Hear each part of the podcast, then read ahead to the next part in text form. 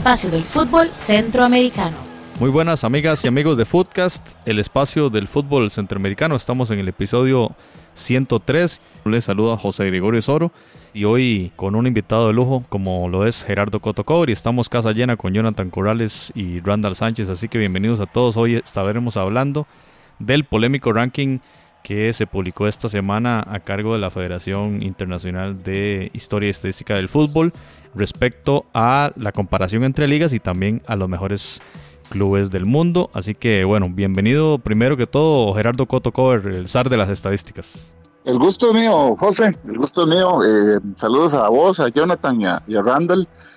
Eh, muchísimas gracias por la invitación. Y sí, creo que en polémico nos quedamos cortos, ¿verdad? Eh, ya vamos a tener chance de conversar en el programa, pero, pero sí ha sido un tema toda la semana, y no solo el ranking de ligas, sino también el de clubes, ¿verdad? Los dos rankings que sacó la Federación de Estadística esta semana que le da uno todavía vuelta y, vuelta para encontrarle una explicación a ciertas cosas, pero no las entendemos, ¿verdad? Claro, sobre esto vamos a conversar hoy y bueno, bienvenido Randall.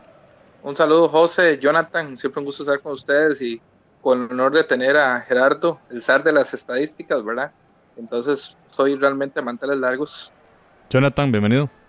No, súper encantado de estar con ustedes esta noche y quién más calificado para hablar de este ranking que Gerardo Coto, así que bueno, yo creo que vamos a, entretenernos un rato. Ya Gerardo, habíamos tenido la dicha de tenerlo acá en Foodcast, en un episodio en el que conversamos sobre muchos temas, ahí lo podemos luego referenciar y ahora lo tenemos para hablar de, este tema y algo muy importante porque Gerardo conoce bastante de esta, de esta federación y les invitamos a ustedes también para que lo sigan en sus redes sociales, especialmente en Facebook donde ha publicado datos muy interesantes y, y hablando un poquito, saliéndonos un poquito del tema para hacer este rompimiento del hielo, vamos a hablar un poquito de esa publicación que hizo Gerardo sobre el partido Liga Deportiva Alajuelense contra Borussia Dortmund. Gerardo, qué buena publicación porque ahí, eh, esto fue en enero de 1994 y revisando la alineación del Dortmund, ahí venían varios de los jugadores que luego fueron campeones de Champions tres años después.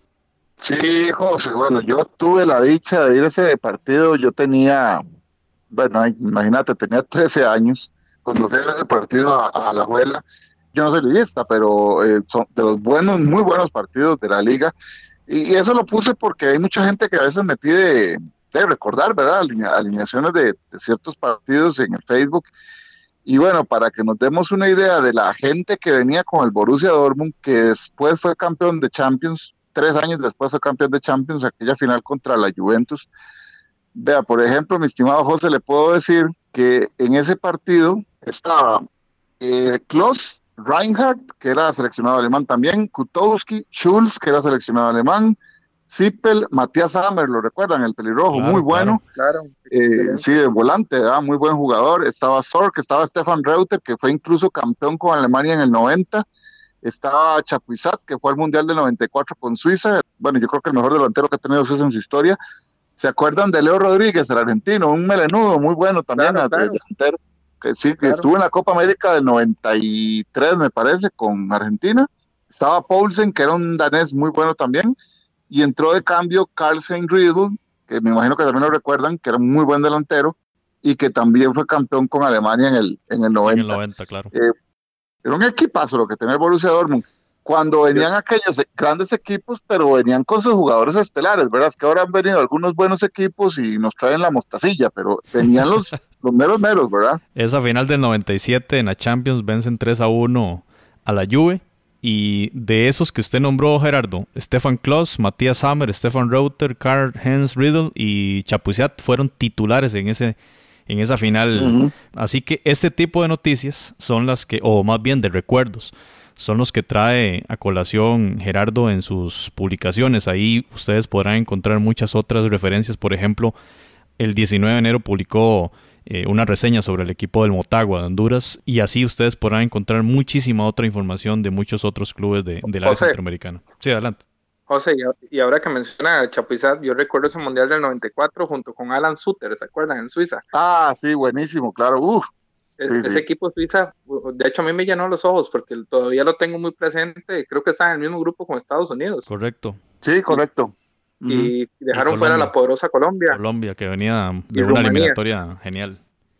un, excelente, un excelente mundial. Es ese, de los jugadores que uno todavía recuerda a pesar de los años. Qué bonito cuando esos equipos venían a, Centroamérica, como lo está hablando ahora Gerardo.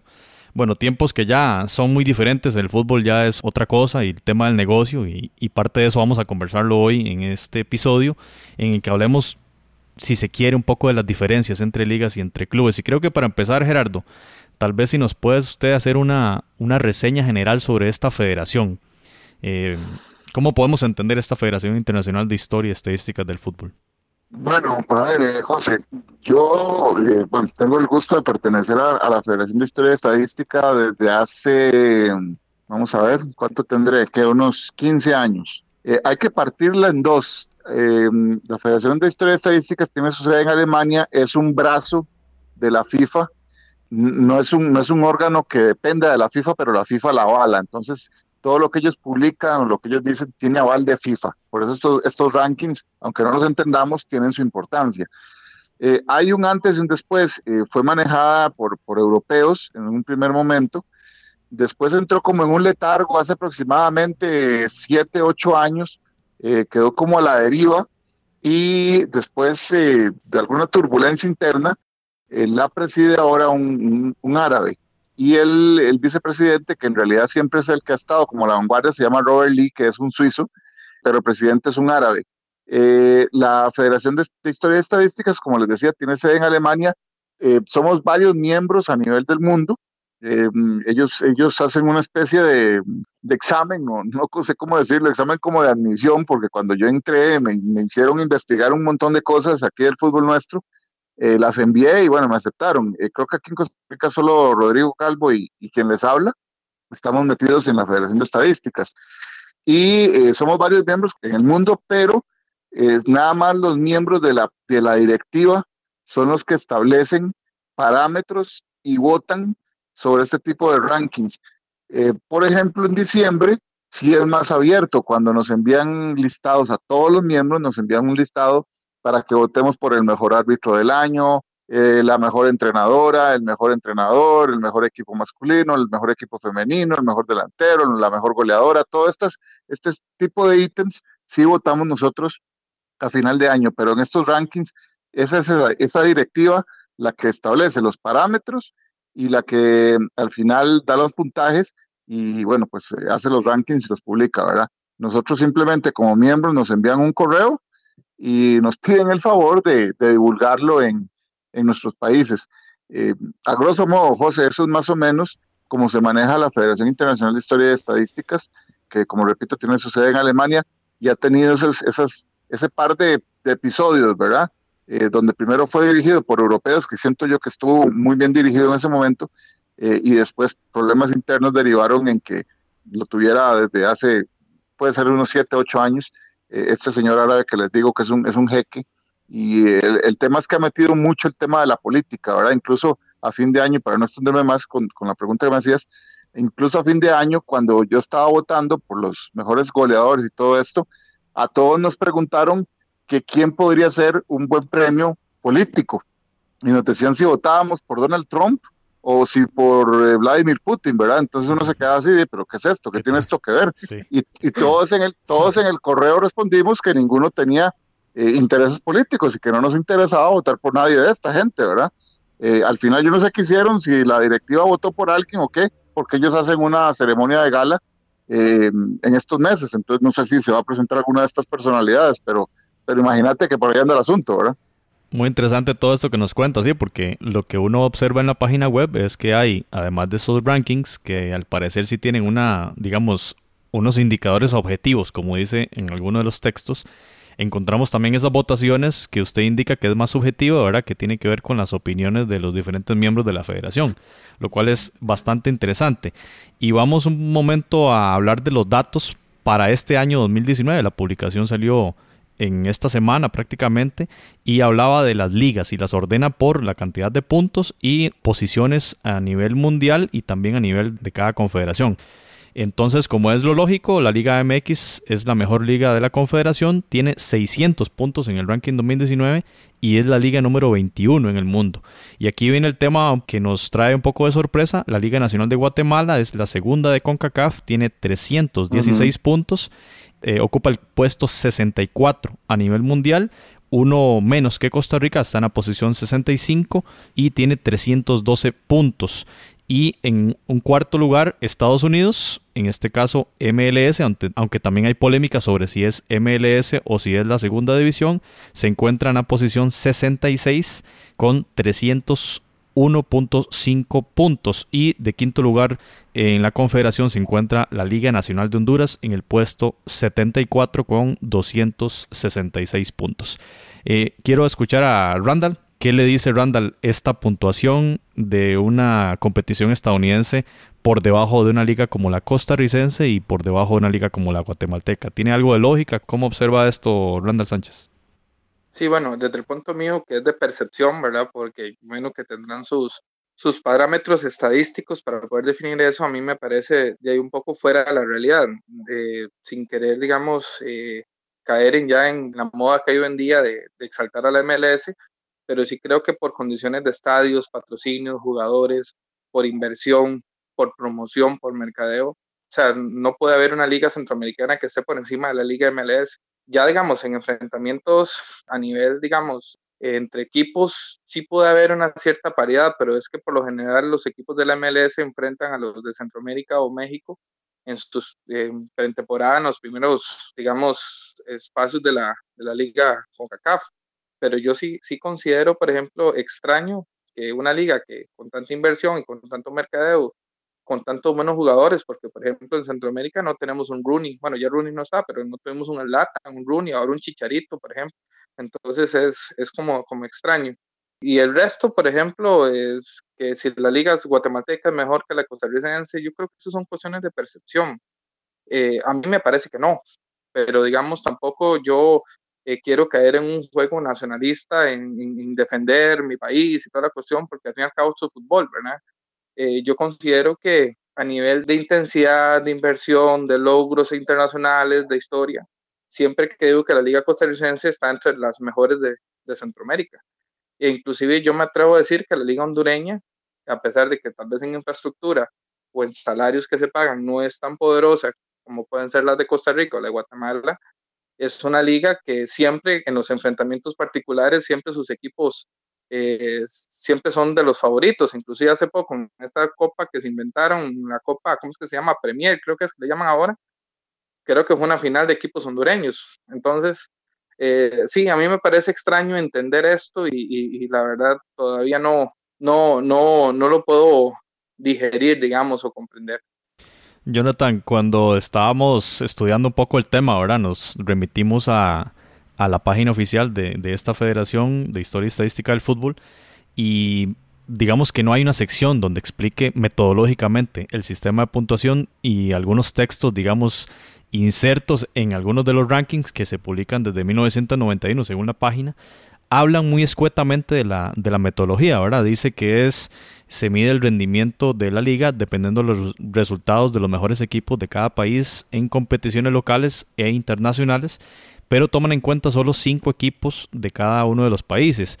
Y estos rendimientos derivan en un sistema de puntos para cada liga que eh, son las que utilizan para hacer la clasificación año con año. Jonathan, pero parece una explicación bastante escueta, bastante, digamos que light para poder, digamos, comprender esta numeración y esta clasificación que se realiza año con año por, por esta federación. Sí, y que, digamos, abre la posibilidad también de que, digamos, haya ciertos clubes que saquen provecho tal vez de la situación de su, de su liga, digamos. Por poner un ejemplo, que en la liga guatemalteca se jueguen, se disputen más partidos que la liga de la MLE, entonces eso, eso, a nivel de la calificación de puntos eh, suba un poco más, ¿verdad? O sea, no, no, no soy experto en, el, en la metodología específica, tal vez Gerardo nos pueda ampliar un poco, pero, pero sí pienso que en ligas, digamos, complicadas de evaluar, y ahorita voy a entrar en eso, eh, como la, la parte de Centroamérica es difícil, incluso en algunos medios, y aprovechando que está Gerardo acá, eh, leí que, por ejemplo, la liga estadounidense no estaban evaluando la MLS, sino que evaluaban la, la USL. Yo no sé si esto es cierto, pero tampoco el ranking lo indica. Y he visto también en otras publicaciones de, años anteriores donde sí, eh, en medios de la MLS, sí destacan Correcto. El, puesto de, de Estados Unidos en este ranking. Entonces, que sí me queda la duda si la MLS está, incluso la USL como tal, o sea, con todo el respeto, pero no creo que esté tan abajo de una liga como la de Guatemala. En lo que yo pude revisar, Jonathan, en los textos, digamos, previos a la presentación de la tabla de posiciones, se menciona la MLS. De hecho, en los años 16, 17 y 18, en uno de esos años, Costa Rica logra superar a Estados Unidos como la, mejor la segunda mejor liga de CONCACAF y directamente mencionan a la MLS. Desconozco, digamos, de dónde sale la información de que la MLS fuese, digamos, no fuese medida en este ranking 2019, pero al menos en los anteriores sí se menciona la MLS como parte de la, de la competición. Tal vez para tercera ahí, eh, de hecho sí es la MLS lo que toman en cuenta. Em, a ver, aquí en Costa Rica hemos, hemos rajado durante varios años, me perdona la expresión, pero bueno, para ponerlo en coloquial, ¿verdad? Eh, de que Costa Rica ha sido la segunda, sí, sí, exactamente, en buen tico, eh, porque sí hemos, sí hemos hecho eco de que la Liga Tica es la segunda mejor de CONCACAF detrás de la mexicana y ha sido por muchos años. Lo que ustedes estaban indicando de que se toma en cuenta la participación internacional de los clubes, realmente es así. En años anteriores se hablaba de la participación de los equipos costarricenses en Liga de Campeones de CONCACAF bueno, ahora está la liga con CACAF, antes teníamos la Copa UNCAF, entonces imagínense que teníamos doble posibilidad de exhibir a dos o tres equipos, ¿verdad? Por más tiempo. Y también se hablaba en algún momento de la mm, exportación de jugadores, qué tanto exportaba una liga eh, al, fútbol europeo o, a otras ligas del mundo. Entonces, en ese caso, Costa Rica ganaba algunos o ganaba varios puntos, porque, bueno, pues seamos muy sinceros, la Major League Soccer se ha vuelto fuerte pero de tan fuerte es que exporta muy poco, más bien eh, llega mucho jugador a la Major League Soccer. En cambio, Costa Rica es una liga que exporta. Entonces, eso le ayudaba a puntuar. Em, y en el caso de la participación internacional, pues también, eh, recordemos que los equipos de la Major League Soccer, cuando empieza la Liga de Campeones de CONCACAF, generalmente están de pretemporada. Y si no quedan fuera en las primeras de tanteo, llegará un equipo a la final, pero pues pasemos hoja y veamos para atrás Generalmente los mexicanos son los que quedan los cuatro semifinales, la final es mexicana. Em, los gringos no llegan tan alto en la Liga de Campeones de CONCACAF. Y eh, los ticos, pues bien que mal, han hecho algún papel ahí interesante en los últimos, en los últimos años, bueno, o hace algunos años, y hemos tenido la oportunidad de sacar equipos de la Major League Soccer de la Liga de, Campeones. Entonces eso a Costa Rica siempre le da un, plus sobre la MLS. El tema aquí es de lo de Guatemala, ¿verdad? Que nos deja todos muy confundidos porque Guatemala hasta hace algunos años incluso estaba suspendido y sus equipos no estaban en el, en el plano internacional y tampoco, ya vamos al ranking de clubes, por ejemplo, el Herediano queda abajo del Cobán Imperial, eh, tuvo participación en la liga de, en la liga de CONCACAF. Y fue campeón. Em, y, fue campeón, bueno, sí, eso fue hace dos años, pero en esta última, Herediano llegó a la liga de, de CONCACAF y Cobán Imperial nunca estuvo en la liga de CONCACAF. Entonces uno dice, bueno, pudiera ser de repente, si a uno le dicen Guastatoya o Comunicaciones o Municipal o, o alguno de estos equipos, de uno todavía diría, bueno, ahí pudiera ser, porque Comunicaciones llegó más, más lejos que el Herediano. Pero no es Comunicaciones, es Cobán Imperial. Entonces uno se queda como meditándole, dándole vuelta y uno no, como que no capta, ¿verdad? No entiende qué es lo que pasa.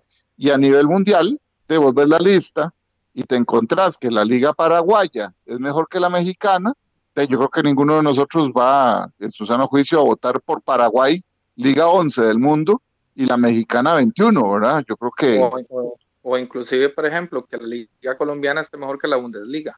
Sí, o, que la misma liga brasileña, que no dudo que es competitiva y tiene muchos equipos de tradición, Flamengo ganó la Libertadores, todo lo que queramos pero es mejor la liga brasileña que la holandesa, no sé, no sé, o que la francesa, o que la misma Bundesliga, como decís vos, este, Randall, o sea, yo no, no, no sé, ¿verdad? Como que no, no lo cuadramos, no lo digerimos mucho. Compañeros, vamos a, hablando de toda esta referencia que acaba de hacer también Gerardo respecto al Cobán Imperial y al fútbol de Guatemala. Escuchemos el aporte que nos regala Marcela Morales. Ella es periodista deportiva del canal Antigua allá en Guatemala y, y que nos da sus observaciones, las opiniones que surgieron en Guatemala a partir de esta noticia del ranking de las ligas. Footcast, el espacio del fútbol centroamericano. Hola chicos, ¿cómo están? Desde Guatemala reciban un gran saludo. Bueno, pues desde que salió el tema del ranking entre los dos países, creo que ha sido un tema de mucho para platicar creo que habría que definir muy bien eh, los parámetros que utiliza la Federación Internacional de Historia y Estadística para realizar estos rankings. Creo que también hay que ver que en realidad no es una gran diferencia la que se tenga entre nuestros dos países. Apenas son cuatro puntos. Guatemala tiene 316 y Costa Rica tiene 312. Yo leía y preguntaba en mis redes sociales sobre el tema. Mucha gente me decía que Guatemala tiene un mejor pago, por ejemplo. Entonces, por lo mismo, tiene a veces mejores jugadores. Porque, por ejemplo, podemos hablar que varios jugadores que son importantes de Costa Rica juegan en nuestra liga. Alguien también me mencionaba que en Costa Rica hay mejores estadios que los que tenemos nosotros. Por ejemplo, yo tengo muy bien visto a un Saprisa, por ejemplo. Pero acá en Guatemala tenemos a Municipal, tenemos a Comunicaciones, de a poco a Xelajú, se mete por ahí mm, ahora Huastatoya, se mete Antigua. Yo creo que también esa mm, recortar esa diferencia que se ha tenido en los equipos del interior con los capitalinos ha generado una buena competencia en nuestro fútbol. Sí, es la mejor liga que paga en Centroamérica, si no me equivoco. En cuanto a fútbol, creo que estamos muy parecidos. Lo que ustedes tienen lejos mejor que nosotros es el tema de legionarios. Sus legionarios están en Europa, están en Estados Unidos, están en México, están con nosotros, pero nosotros no tenemos legionarios, son muy pocos los que están. Los dos más importantes juegan en la Liga de Ascenso de México y Colombia situación que ustedes nos ganan lejos. Ya cuando nos vamos a ver un tema de, por ejemplo, de selección, ustedes son mucho más uh, maduros en ese tema que nosotros. Creo también que en este, en este ranking seguramente estaba leyendo que influye los temas internacionales de clubes, porque recuérdense que eso hay que marcarlo es un ranking de ligas, no de país como tal. Porque si vamos, vuelvo a repetir, si vamos a selecciones, ustedes lejos son mejor que nosotros. Y en cuanto a clubes, yo creo que pasa por ese tema de, del desarrollo que han tenido nuestras ligas.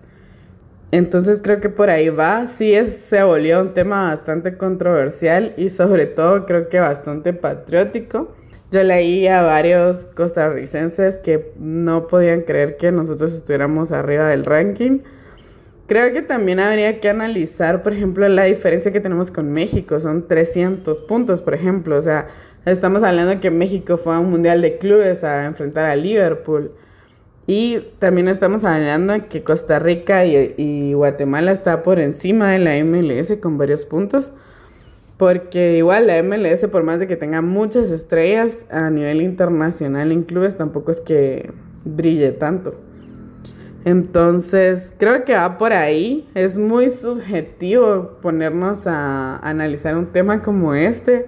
Creo que va más por percepción. Yo quisiera que ustedes también me contaran, por ejemplo, cuál es su percepción, eh, cómo ven la diferencia de nuestras ligas. Porque yo he visto cuando vienen los jugadores costarricenses acá, se adaptan bastante bien. Muy pocos guatemaltecos han ido allá y, y podemos ver cómo se adaptan allá.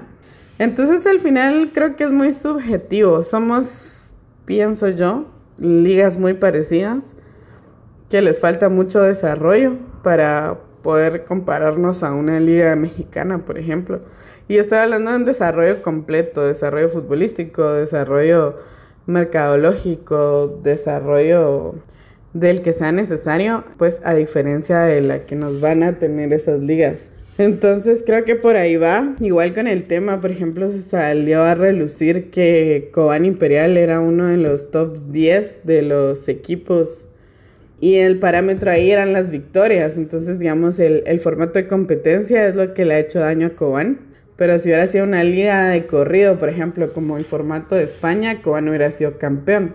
¿verdad? Entonces, ese tipo de cosas creo que son muy subjetivas y han dado mucha controversia, así que yo creo que desde acá les puedo decir que somos bastante parejos desde mi punto de vista. Por ahí algunos nos tienen unas ventajas que otros, pero creo que es incomparable a tema selección y es ahí donde no tendríamos que mezclar la situación. Eh, estoy atenta a ver qué me cuentan ustedes también sobre eso. Footcast, el espacio del fútbol centroamericano. Bien, muchas gracias Marcela y yo me quedo con algunos elementos que ella dice.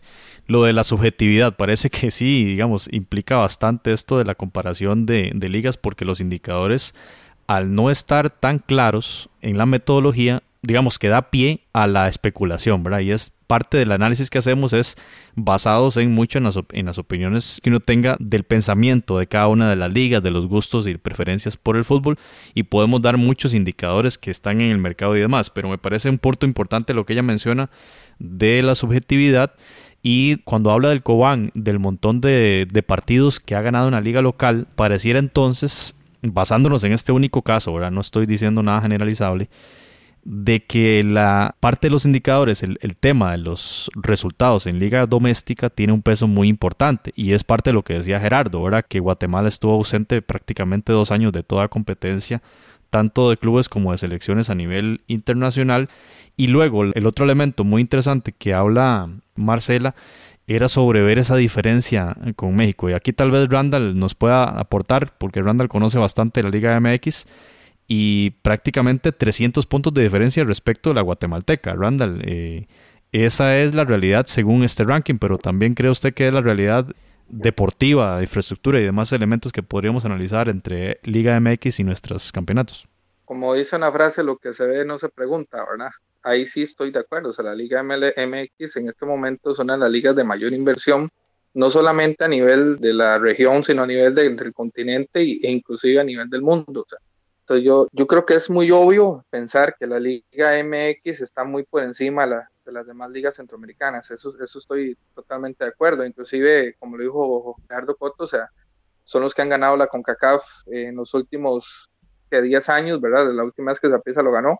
Eh, y, y, prácticamente, sí, y han variado casi que, o sea, no es el mismo equipo que las ha ganado, o sea, ha habido una alternancia entre los, los ganadores. Si utilizamos el parámetro de, digamos, de competencias internacionales, que también para mí eso es muy subjetivo y muy relativo, porque por muchos años eh, los equipos españoles eran los que ganaban la liga, por ejemplo, eh, la Champions y la, y la Europa League, pero la mayoría de la gente nos gustaba más la, la Liga Premier, entonces también es relativo eso, pero si todavía profundizamos más a nivel de infraestructura, a nivel de figuras, a nivel de salarios, a nivel de mercadeo, de promoción, sí está todavía muy, muy por encima.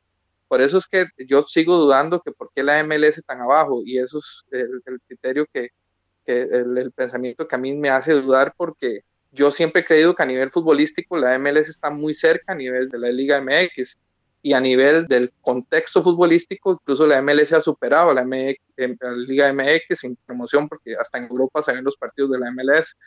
Entonces son cuestiones que uno lo hacen dudar, pero que es que la Liga MX está a 300 puntos de, una liga como la de Guatemala o inclusive la nuestra, yo no lo dudo. Jonathan, y 300 puntos también la mexicana respecto a la estadounidense.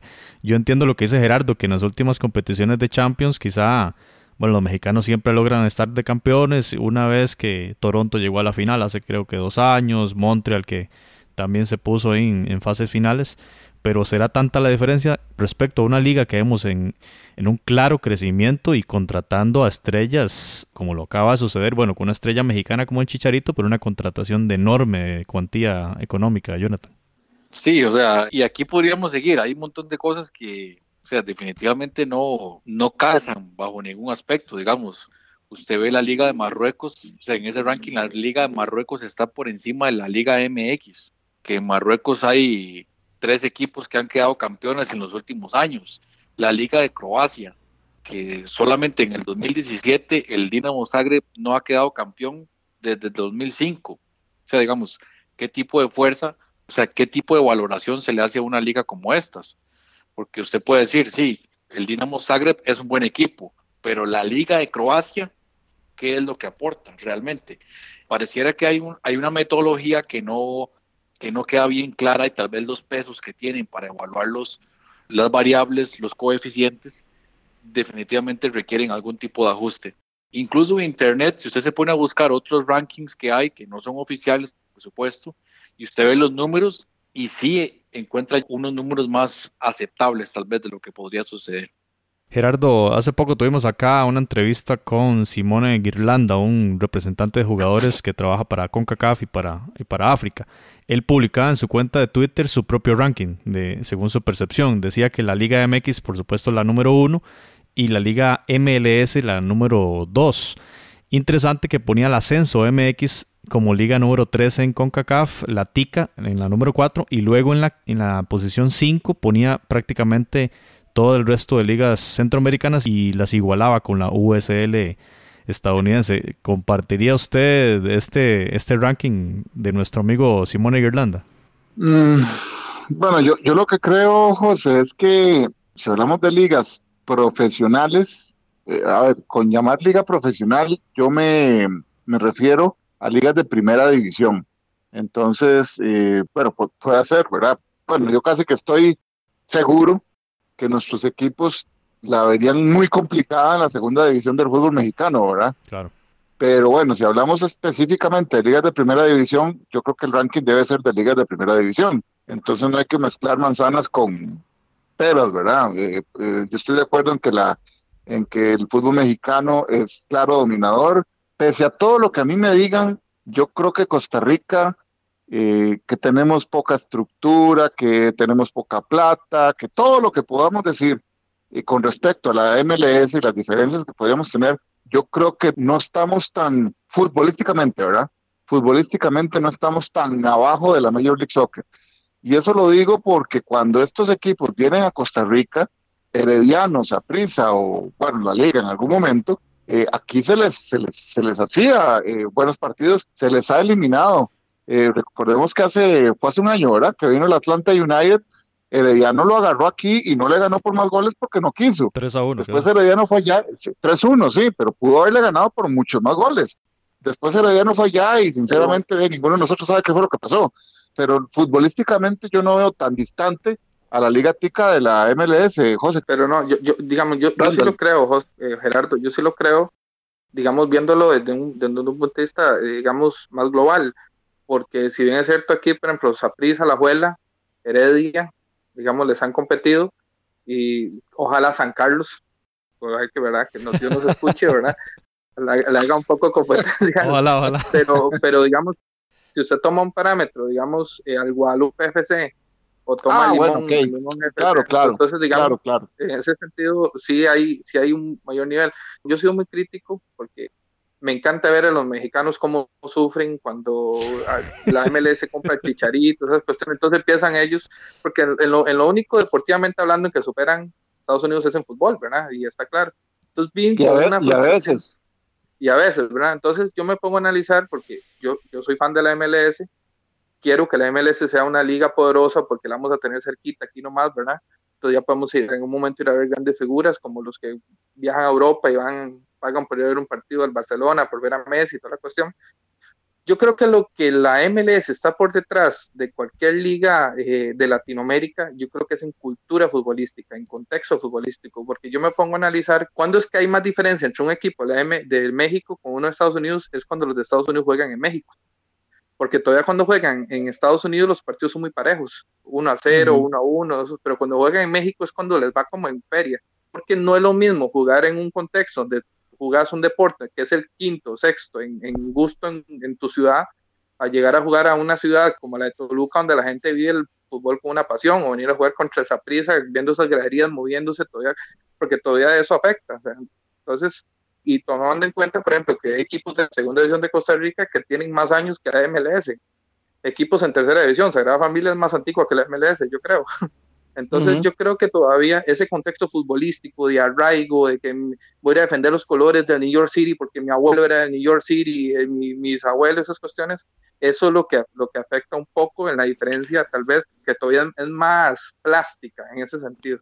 El famoso, el famoso chiste, el famoso chiste de que recuerdo cuando mi papá me llevaba, me llevaba a ver la Santa United, Sí, yo, estoy de acuerdo, yo estoy de acuerdo eh, con vos, Randall, en eso del arraigo, porque en Estados Unidos eh, manejan el deporte em, a ver, José decía al inicio de la conversación de que el fútbol ha cambiado y es un negocio y es totalmente eh, entendible y así es. En Estados Unidos, eh, la NBA, la NFL, la Major League Baseball y la Major League Soccer hacen exactamente lo mismo. Si ven que hay un, una ciudad o un estado donde no hay un equipo, lo estudian y potencialmente dicen, bueno, aquí hay población para poner un equipo y se abre una franquicia, desde la nada salió una franquicia, que era Atlanta United hace tres años, no, ni siquiera existía, ¿verdad? Entonces yo creo que eso del arraigo, eso es muy cierto. Y, y, te compro eso, cuando van a México sufren porque no es lo mismo jugar con un equipo que tiene 100 años, como el América o como Chivas, eh, o venir aquí, jugar con la Liga, o jugar con Saprissa, jugar con Herediano. Por supuesto que hay muchos equipos en la Major League Soccer que te compiten, ¿verdad? Eh, de los 30 y resto de equipos que hay en la Major League Soccer, ya por lo menos 10 que uno sabe que son fuertes. Aquí en Costa Rica sabemos que son tres únicamente. Entonces, desde ese lado sí, sí te lo compro. Pero es, esos tres le han hecho daño a la Major League Soccer. Entonces yo creo que bajo ese parámetro del tú a tú, futbolísticamente hablando, repito, eh, no andamos tan lejanos, ¿verdad? Compañeros, y si uno ve ese tema del arraigo que Randall pone sobre la mesa es bastante interesante. Y yo diría que, bueno, sin conocer la metodología, quizás sí esté pesando en ese ranking de ligas. Porque la MLS siempre ha estado ahí por un poquito por encima de los 300 puntos. La MX tiene 600 puntos y siempre se ha movido. Incluso llegó en el 2016 a tener 682 puntos. Y podría ser, no sé, como antes era el ranking de la FIFA, ¿verdad? Que arrastraba, digamos, los resultados de muchos años atrás. No sé si habría considerado también este ranking la Federación de, Historia y Estadística, este tema, ¿verdad? De arrastrar eh, resultados anteriores. Sí, Gerardo. Perdona, José, pero es que entonces esa teoría también se nos cae, porque ¿qué está haciendo Guatemala de segundo? Si estuvo suspendida.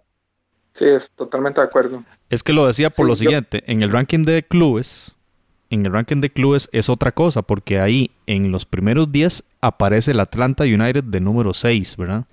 Y digamos, si uno se pone a ver, bueno, entonces ahí no hay historia, es un equipo de qué, 3, 4 años, que llegó, fue campeón muy, muy rápido, no sé si fue en el debut que fue campeón, y llegó que a cuartos de final de Liga de Campeones, ahí está de sexto lugar ahí no hay nada de arraigo. Pero ¿y Necaxa, por ejemplo? ¿Qué hace Necaxa ahí? Necaxa está de número 7, el Saprissa está de octavo lugar, noveno Cobán Imperial y Herediano en el número 10. Pero, José, yo, yo, yo voy más allá del arraigo, porque, por ejemplo, si hay equipos en la MLS que tienen historia, por ejemplo, este último, el de Seattle, este equipo viene de jugar de la U Soccer League y creo que tiene una final perdida contra el Cosmos de Pelé.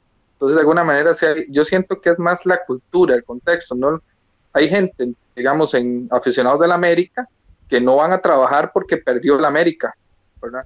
Créanme que hay gente de los aficionados a New York City que van a ver el partido y no hay no existe esa presión. Ese contexto lo viven los jugadores, porque yo creo que el fútbol es un deporte muy de arraigo, muy de barrio, muy de cultura, muy de identidad, viene de los orines, inclusive, digamos, hasta, yo me atrevo a decir, de medievales casi, porque recuerde que nace en Inglaterra y, y hay equipos que vienen de ciudades que tienen desde la época medieval de existir. Entonces, ese sentido, digamos, ese, esa cultura futbolística, lo que está alrededor, es lo que a la MLS le hace falta para dar un paso para superar a la Liga MX.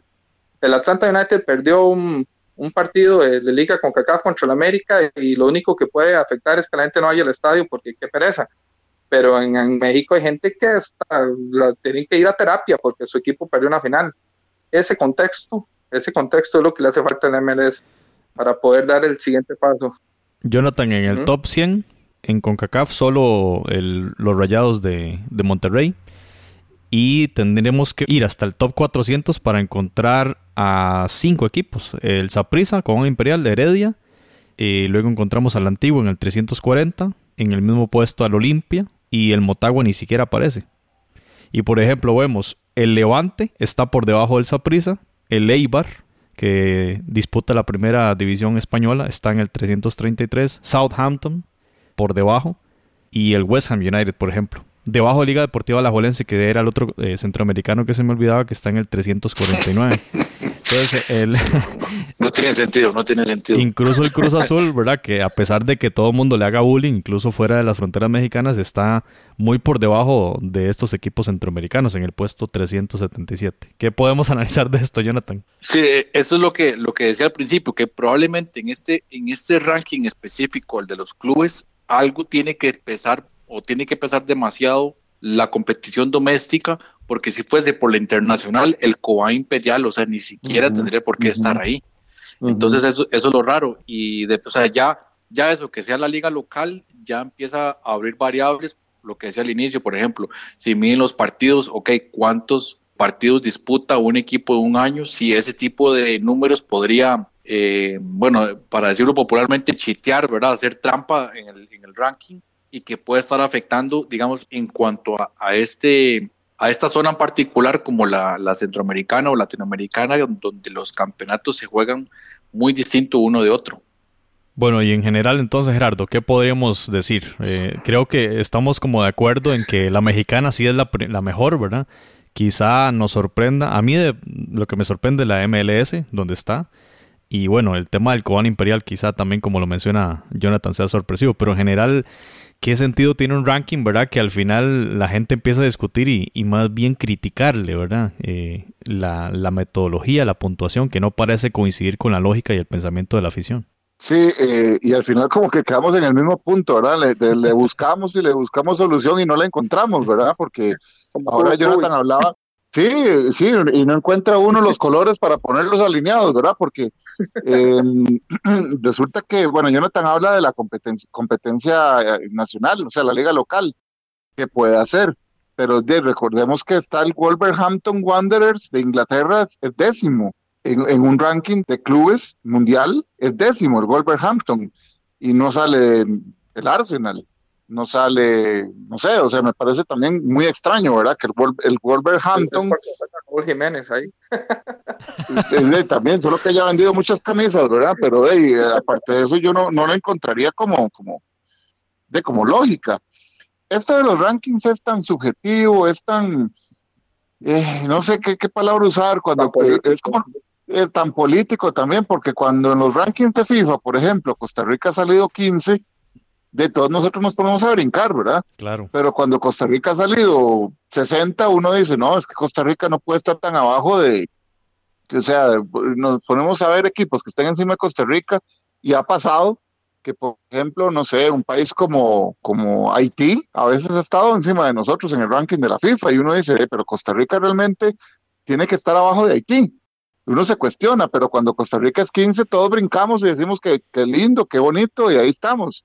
Eh, cuando la liga fue 27 del mundo, lo celebrábamos como país. Qué bonito ver a la liga de 27 del mundo. Y, también, bueno, ya fríamente uno decía, bueno, la liga es 27 del mundo, está por encima del Real Madrid, como estaba en ese entonces. Entonces los rankings terminan muy, siendo muy subjetivos, terminan siendo em, muy analizados, qué parámetros utilizan. Es muy difícil medir una liga con otra. Eh, nosotros podemos decir aquí que la mexicana jamás va a estar por debajo de la paraguaya porque tenemos a la mexicana aquí, pero ellos allá en Europa, ¿qué van a saber si la mexicana es mejor que la paraguaya? O sea, es, es muy difícil, o sea, analizar un ranking de este tipo donde tampoco te explican mucho detalle, de pues uno se imagina cosas, pero terminamos en el mismo punto, ¿verdad? Este, José, Jonathan y Randall, que eh, como, empezamos, ¿verdad? Porque no, no encuentra uno como, como cómo explicarlo. Claro. Es, muy, es muy, muy, sencillo para el hecho de que eh, comprar clubes no están al mismo nivel. Que todavía seleccionan sí, porque son partes internacionales, clase A, y hay un solo parámetro. Pero digamos, eh, ¿cómo podemos comparar un equipo como el Real Play con el Barcelona? Si el Real Play no juega la Champions, por ejemplo. Entonces, ¿qué valor tiene jugar la Champions? ¿Qué valor tiene jugar la Copa Libertadores? ¿Qué valor tiene jugar la CONCACAF? O sea, no se puede, no, no, no están a un mismo nivel de comparación. Eso sería, Randall, partiendo de que la Federación de Estadísticas diga, bueno, son competencias oficiales de cada confederación, que no creo que ellos sean tan ciegos, ¿verdad?, de, de, querer decir que la Liga de Campeones de Europa es igual a la Liga de Campeones de CONCACAF, porque sería un horror de interpretación, ¿verdad? Lo, lo, curioso de esto, compañeros, es que año a año, o sea, cada vez que salga, el, ahora en enero de 2021, saldrá el nuevo ranking y nosotros de vuelta a analizar esto, ¿verdad? Como que cada año, a pesar de que uno sepa que no está, digamos, los indicadores objetivos que se habla ahí en la escueta metodología que se indica, realmente no, no son tan objetivos, ¿verdad? Premia, yo creo que Marcela dio en el clavo en su en soporte, ¿verdad? Es, es, muy subjetivo más allá de todo lo que podrían analizar y creo que le haría un gran favor para que la gente comprenda mejor el ranking si se publicaran eh, los, los indicadores y, los, y las metodologías. Jonathan, afectos de cierre, no sé si usted podría darnos alguna ayuda para que la Federación de Historia y Estadística pudiese considerar algunos indicadores reales, ¿verdad? Para hacer comparaciones entre ligas. No sé qué podríamos construir al respecto. Sí, bueno, yo creo que de construir un, un ranking, bueno, en cuanto a ligas, sí, definitivamente habría que evaluar un parámetro que sea equitativo para todas las ligas. Por ejemplo, en el caso de eh, la Liga de Panamá, que son 10 equipos, la Liga de, Costa Rica, que son 12, eh, creo que en El Salvador también son 12, eh, evaluar e-, estos parámetros de, cierta forma que haya un estándar en, en, primer lugar. Y en los segundos sí debería, a mi criterio, debería tener un, un, peso mucho más grande la competición internacional, digamos en este caso en CONCACAF, que hay Champions League, hay CONCACAF League, hacer un parámetro para estas dos competiciones, equipararlos con otras competiciones a, eh, a nivel internacional y a partir de ahí medirlo, porque es que es la única forma, es la única forma de, de ver si es más fuerte el Herediano que, que el, el, Club Atlético San Lorenzo por una competición internacional. Y si el equipo ni siquiera está participando, entonces va a ir decayendo en el ranking. Yo pienso que es la, es la única forma. O, o la, también, la, forma más, más, objetiva, tal vez. O quizás hacerlo por confederaciones nada más, la, no comparar a nivel mundial yo también agregaría el valor, eh, el transfer, que nosotros lo hemos analizado muchas veces, cuánto cuesta, porque por ejemplo, eh, ver cuánto cuesta un equipo top en la liga eh, colombiana y cuánto cuesta un equipo top en la liga argentina, por ejemplo. Sobre eso, eh, Randall, es interesante porque, bueno, antes de, de que empezáramos a grabar, José me hacía, me hacía la, la acotación de que buscáramos en Transfer Market la, la diferencia entre las ligas. Pero el problema es que, por ejemplo, de CONCACAF únicamente hay datos de Canadá, eh, México, Estados Unidos y Costa Rica. El resto ya tiene que ir usted al club y ver los jugadores porque no todos tienen un valor. Ve, y entonces eso parece un parámetro. Por ejemplo, Transfer Market dice que la primera división de Costa Rica tiene un valor de mercado de 46.10 millones de euros.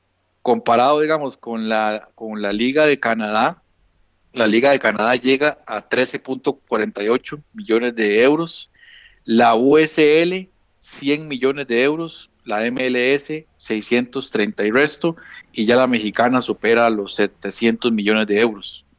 Eso es un, un parámetro. La Liga de Ascenso, la Liga de Ascenso de, de México, 109 millones de euros. O sea, ahí ya, ya te da alguna, algún parámetro. Es que yo, yo pienso que Federación que no reporte eso no sale en el ranking, como el ranking municipal, el que no manda datos no sale en el ranking. sí, igual. Sí, podría ser algo así. Gerardo, tal vez algún sí, comentario es que... ya, ya, de cierre para, para el tema. Sí, José, es que, bueno, o sea, que no, no, nos daría yo no sé cuántos días hablar, del, hablar de esto, ¿verdad? Porque, a ver, si hiciéramos ese ranking con ese parámetro, es que de, tampoco habría comparación en lo, en lo económico, porque, porque de, o sea, ¿qué agarramos a Saprisa? Jamás se le va a comparar a, a, la América en planilla, en, en estructura este, física, en, en, todo lo que encierra un nivel económico de un equipo. Entonces, económicamente Costa Rica estaría destinada a ser, eh, no sé si tercera o incluso cuarta, ¿verdad? Porque en Guatemala hay mucha plata metida en la primera división y todos nosotros lo sabemos. Comunicaciones compra siempre mucha gente del extranjero, municipal también, eh, las otras fuerzas que tiene ahí Guatemala también. Entonces, económicamente nosotros eh, no, no, tenemos cómo competir. Yo creo que la, la, la, forma más viable de ver a un equipo, o, o, en este caso una liga, en un ranking es su participación internacional. Si Costa Rica, por ejemplo, en la liga de CONCACAF, eh, hubiera metido a Herediano también en la liga de campeones, yo creo que no habría discusión tendríamos que decir que la Liga Tica está, estaría por encima de la hondureña, por encima de la guatemalteca, por encima de la salvadoreña, y bueno, de ahí sí, entonces peleándose con la mexicana y con la estadounidense que tienen a todos sus equipos por default en la Liga de Campeones. Pero vea, Gerardo, que también se podría refutar eso, porque entonces, por muchos años, el Barcelona y el Madrid ganaron la Liga eh, de Campeones, y el Sevilla ganaba la Liga la Europa League. Entonces, es un parámetro para decir que la Liga Española era, era mejor que las demás ligas, pero, pero realmente, si usted veía la Liga Premier, los equipos de, de sexto lugar para abajo eran muy superiores a los de sexto lugar para abajo de la, de la Liga Española. Entonces también entonces podemos decir que es una liga de dos equipos o como en, como en Francia que solo el Paris Saint Germain. Entonces, o sea, también, también la competencia el, el, engañosa. El, coeficiente que calcula la UEFA es bastante interesante porque era el caso que yo daba antes del Dinamo Zagreb en Croacia. El Dinamo Zagreb, o sea, en Croacia arrasa, no hay, no hay ninguna discusión, pero en competición internacional llega a la Champions, participa, eso le hace subir a la Liga Croata en, el índice, pero empieza a caer contra países que no solo aportan un equipo a la Champions, sino aportan dos o tres, y eso le va subiendo. O sea, van a haber otros parámetros que van a ir ajustando. Y nada más para eh, añadir a lo que decía Gerardo de, lo del ranking basado en, en, dinero, por ejemplo, en Transfer Market, fuera de México o Estados Unidos, Saprissa sería el más, el más caro en la posición 56 por debajo de eh, equipos como Cimarrones de Sonora, Tampico mm. Madero o, Venados de Yucatán, digamos, este. De segunda división. No podría ser tampoco. Eso, no, sí eso lo hemos hablado. Eso lo hemos hablado en Sí, la realidad, pero digamos, si, si jugaran Venados contra Zaprisa, no, eh, el dinero no, no sería el factor. Porque, porque yo sí pienso que, que si es una, una realidad que tenemos que aceptar. Y si somos un país con una economía pequeña, jamás vamos a pensar que podemos estar en el top 10 de las ligas europeas, o sea, o de las ligas sudamericanas, pues somos bueno, pero entonces, ¿qué, pero, pero, pero, Randall, pero entonces, ¿qué pasó en el 2005? A ver, porque la planilla de prisa del 2005, que va al Mundial de Clubes, era cara para efectos nuestros, ¿cierto? Pero Saprisa elimina a Monterrey, Saprisa le gana la final a Pumas, y tanto Pumas como Monterrey tienen una planilla económicamente superior por mucho a la planilla del Zaprisa.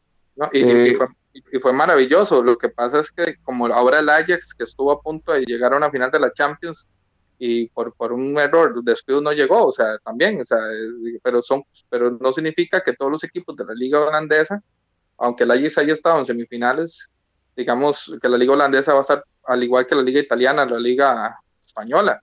Entonces hay que aceptar también cuando una economía es pequeña y, y, aceptar que, que, nunca se va, a no ser que nunca se va a estar a nivel de, de las grandes inversiones del fútbol. Pero eso sí, es un parámetro para decir, por ejemplo, que no es lo mismo jugar en Costa Rica donde pagan 10 colones que jugar en España donde pagan 200.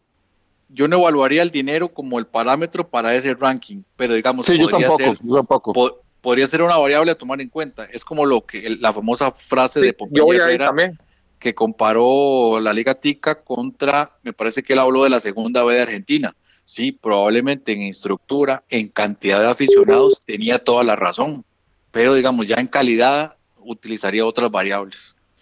Sí, sí, obviamente hay que hacer una, una ponderación, una triangulación, como la competencia internacional yo tampoco la descartaría, pero sí deberían tomar, por ejemplo, competencia internacional, valor de mercado, por ejemplo, cantidad de extranjeros, eso también en el fútbol moderno como negocio también se tiene que tomar en cuenta. Muy bien, compañeros. Lo que creo que está muy claro y tenemos consenso es en la subjetividad y que hacen falta nuevos indicadores. Y ahí más o menos hicimos un ejercicio de construcción, aunque no parece que estemos tan de acuerdo en todos los, en todos los indicadores. Pero bueno, muchas gracias. Eso habla de la complejidad del ejercicio y por supuesto que hacer un ranking no es algo sencillo y se requieren de muchísimos coeficientes, como lo mencionaba Jonathan. Gerardo, ha sido un placer contar con usted nuevamente en Footcast, así que eh, lo esperamos en el futuro, tener su, su, presencia por acá. No, hombre, yo encantado, José, este, compartir con Randall, eh, a quien conozco hace muchísimos años, y compartir con Jonathan también. Qué bonito, ¿verdad? Cuando uno se pone a hablar de fútbol de una manera así tan, pues como entre amigos, ¿verdad? Eh, lamentablemente, lamentablemente hay mucha gente que lo habla con fanatismo y, y se enoja y dice cualquier babosada, pero este, cuando uno lo habla así, es muy rico, es muy, muy interesante y aunque como que no nos pusimos de acuerdo, no porque no queramos, sino porque no encontramos cómo, ¿verdad? Eh, porque no, no. no, tenemos, no, no tenemos cómo ponernos de acuerdo si no nos dan una explicación clara de cómo se armó este ranking. Pero bueno, en el futuro, cuando guste, mi estimado José, yo a la mayor disposición y, y, muy agradecido y de verdad muy encantado. Así que para vos, para Jonathan y para Randall, un abrazo y pues muchísimas gracias por haberme invitado. Esta es su casa, don Gerardo. Y bueno, Randall, muchas gracias. José, para mí un honor también. A Gerardo lo conocí cuando daba sus primeros pasos y muy orgulloso de ver cómo es un referente a nivel nacional y compartirlo ahora en nuestro, en nuestro programa es un, orgullo. Y como usted dice, hablar de fútbol es bonito y, y, y, lo bonito del fútbol es que no es una ciencia exacta. Entonces, nunca, por más que los rankings de FIFA quieran usar estadísticas para, para medir cosas, la verdad es que lo bonito del fútbol es que siempre va a tener esa percepción y esa perspectiva de acuerdo a, a, los gustos de cada quien. Entonces, esperamos seguir teniendo conversaciones como estas más a futuro. Y Gerardo, bienvenido a Podcast. Gracias, gracias. Gracias, Randall, que siempre tiene ese discurso pacifista, ¿verdad? Y que dice que hablemos de fútbol y no de nacionalismos, lo cual también es, es una aclaración bastante importante, especialmente en este espacio, que lo que desde el inicio hemos dicho es para aprender sobre también nuestros países. Gracias, Jonathan, también por la participación del episodio. No, un placer y de nuevo agradecerle a Gerardo por haber estado en este episodio que por supuesto que, aportó bastante y sin duda una voz muy autorizada en el fútbol en el fútbol centroamericano. Un placer y ahí nos escuchamos. Gracias también a Marcela Morales desde Guatemala y a todos ustedes por haber escuchado este episodio. Les invitamos a que nos sigan en redes sociales y que manden sus mensajes de voz. Recuerden en la plataforma Anchor. Pueden dejarnos sus impresiones sobre el podcast y sus aportes también para futuros temas. Muchas gracias y nos escuchamos en el próximo episodio.